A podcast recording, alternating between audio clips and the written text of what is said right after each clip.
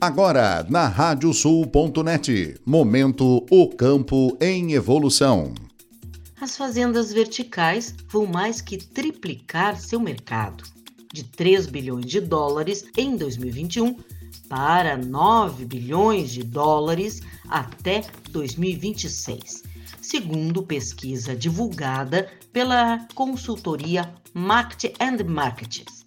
Apesar da redução em 2020 por conta da Covid-19, que afetou várias iniciativas com interrupções logísticas e a diminuição de demanda, o setor começou a se recuperar já no final de 2021.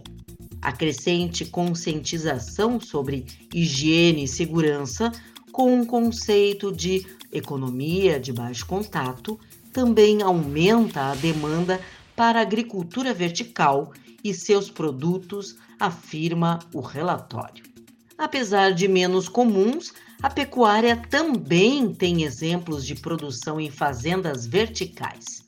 É o caso da fazenda vertical mais alta do mundo para suínos, que foi inaugurada na China o ano passado. O prédio tem 26 andares, fica na província de Hubei e iniciou a produção em setembro de 2021. No Brasil, várias iniciativas já acontecem na capital paulista, no Paraná e no Rio Grande do Sul. Sou Kátia Desessar e esse é o Campo Evolução. Volto na próxima semana com mais tecnologia e inovação para vocês. Até lá! A Radiosul.net apresentou Momento O Campo em Evolução.